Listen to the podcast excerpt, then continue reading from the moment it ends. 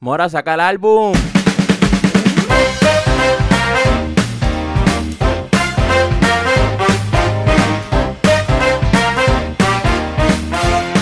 Bienvenidos gente al Weekly hasta aquí tu voz Carlos Iván y por fin salió el disco de Mora, Dios mío, después de tanto tiempo esperando, que honestamente si el disco no salía hoy, que by the way, yo estoy grabando esto el mismo día que salió el disco, lo acabo de escuchar, si el disco no hubiese salido hoy, de verdad, yo no sé qué yo hubiese hecho porque ya nos tenía mal, literalmente Mora nos tenía mal a todos, pero anyways, por fin se nos dio el disco ya hasta aquí, ya lo escuchamos. Y wow, o sea, antes del disco ya pasaron un montón de cosas, un montón de papelones que, wow, estoy loco por hablar de todo esto, pero ok desde antes quiero mencionar sobre la guagua rayada y los billboards que a la vez ya él puso lo de Mora cuando va a sacar el álbum y subió lo de la guagua rayada diciendo Mora cuando va a sacar el álbum o sacar álbum. Ya yo sabía que iba a salir hoy. No había break porque la promoción estaba tan intensa que tenía que salir hoy. No había. Y además en la biografía también subió lo de 100% microdosis. So era obvio que iba a salir hoy. Y eh, se nos dio, yo estoy todavía como que en shock en procesando todo esto porque yo honestamente, yo no había sentido tanta ansiedad por un disco. Y no sé por qué. Yo creo que tiene que ver el sentido de que como que no sabíamos si sí o si no. Eso como que me causó ansiedad.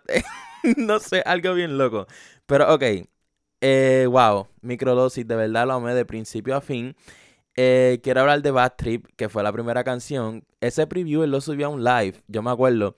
Y wow, él empezar con esa canción en este disco, ya yo sabía yo, este disco va a ser un discazo. Porque cuando tú empiezas con una canción tan poderosa, tan wow, que literalmente creó un montón de hype esa canción, de verdad se la tengo que dar ahí. Yo estaba bailando, estaba gritando, estaba haciendo de todo. Pero me gustó también que al final suena como la canción en mi cuarto de Jay Cortez, que como que termina de cantar y se va electrónico, que en este disco es bien electrónico. Y me encantó eso un montón, ya que es algo bien distinto que no estamos acostumbrados y demora, like, ver el cambio de primer día de clase ahora, de verdad, se notó bastante. Y ahí se la tengo que dar.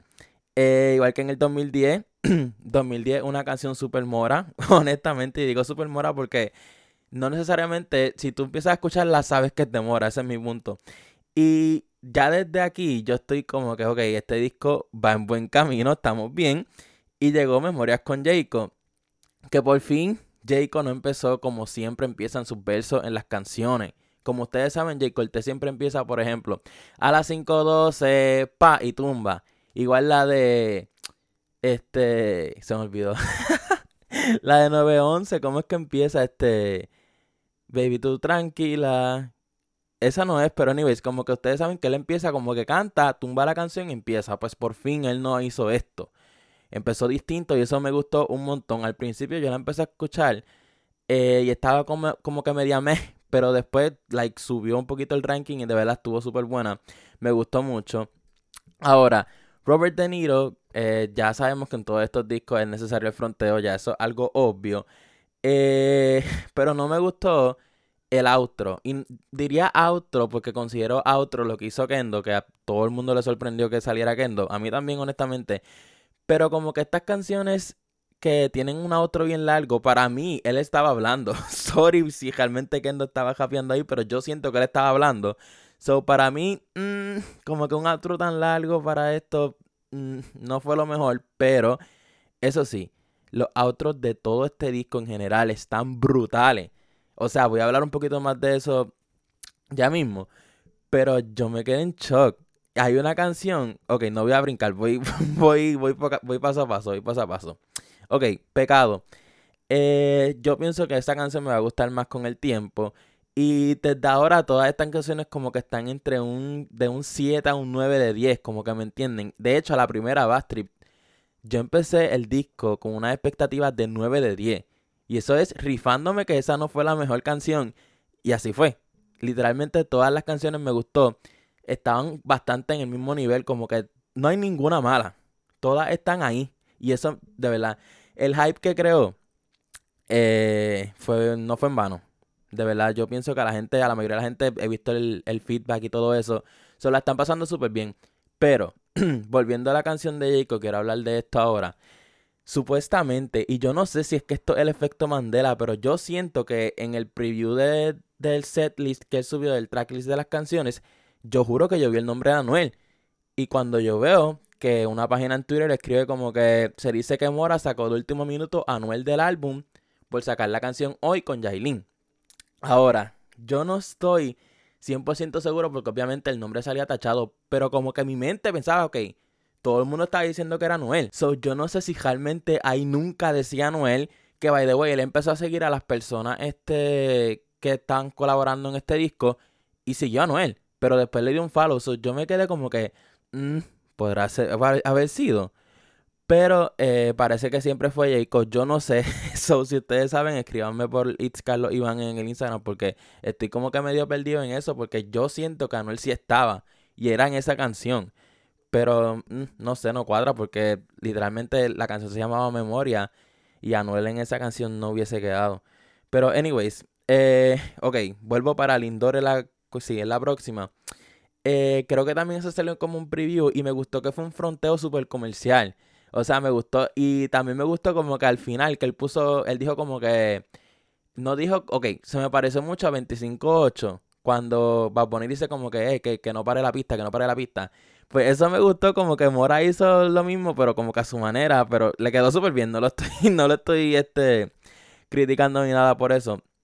Eso sí, eh, la otra que es tus lágrimas con Sech, mm, ¿cómo le explico? Siempre traen a Sech para cantar lo mismo. o sea, literalmente no, como que no experimentan más con Sech y siempre se quedan en ese mismo lado. Como que esta canción no diría que tiene nada de diferencia con la que él grabó con Daddy Yankee, Sech y Daddy Yankee, que se llama Por Siempre. Sí, yo creo que es Por Siempre. Pues esa canción suena literalmente a esta, como que siempre Sech dice lo mismo y yo pienso que no es culpa de él, sino como que los artistas lo llaman para esto. Pero fuera de eso, sí, como que Sech siempre cuando estamos tristes y eso es una buena, una buena opción para, para escucharlo.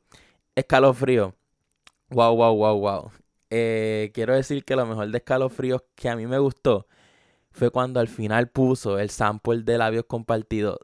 Diablo. O sea, en el outro. Y ahí es cuando vuelvo. Los outros de Mora están bien trabajados. Yo nunca había escuchado un disco, o por lo menos recientemente, que tuviera unos outros tan brutales. O sea, yo me quedé como que, ¿en serio puso esto?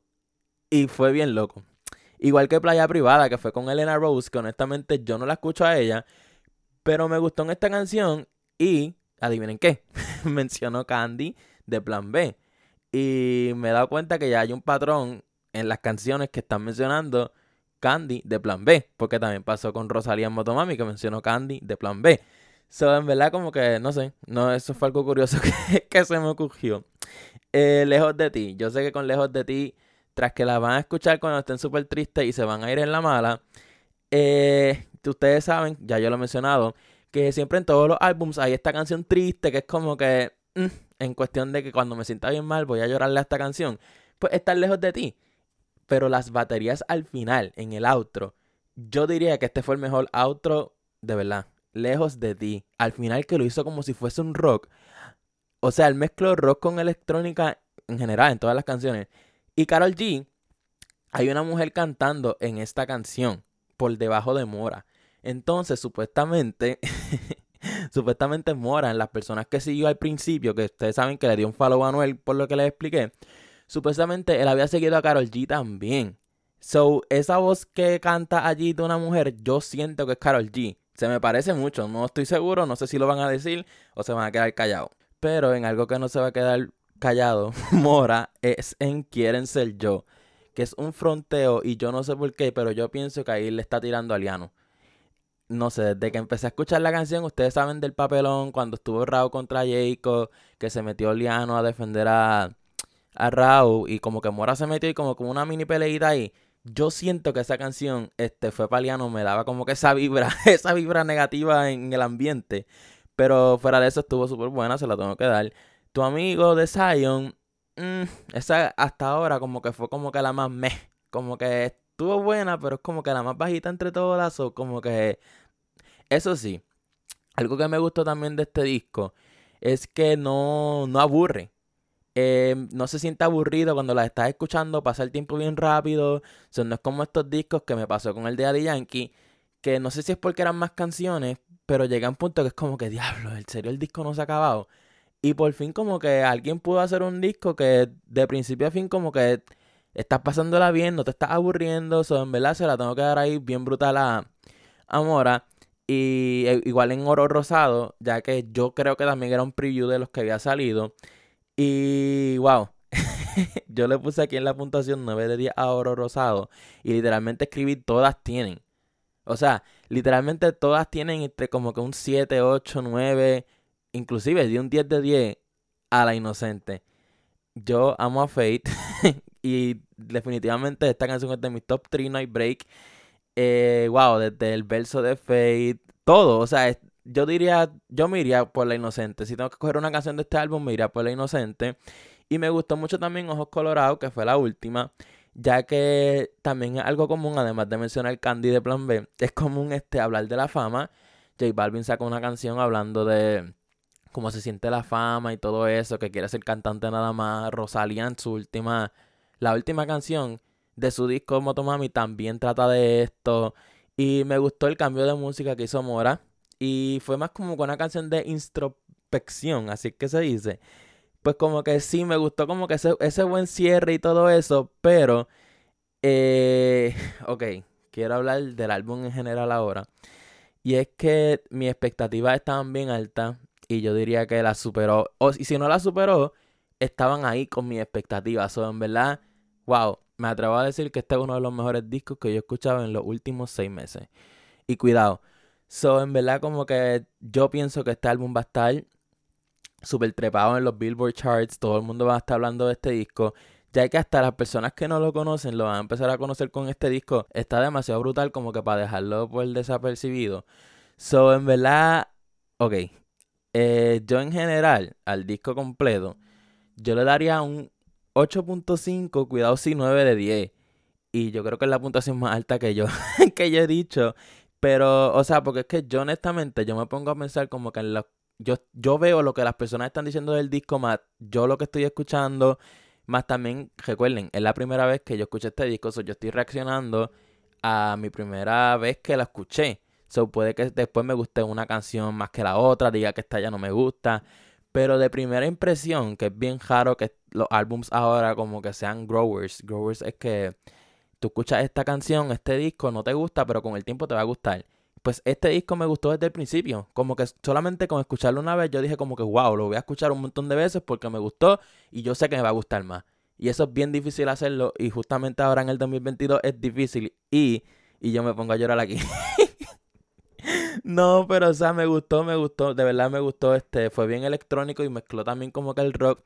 Fue algo distinto, yo no estaba esperando, habían canciones de este disco que yo pensaba como que todas las canciones van a sonar así. Pero no, dio bastante versatilidad y se la tengo que dar ahí de verdad bien brutal. Pero fuera de eso, en verdad como que ya no tengo más nada que decir.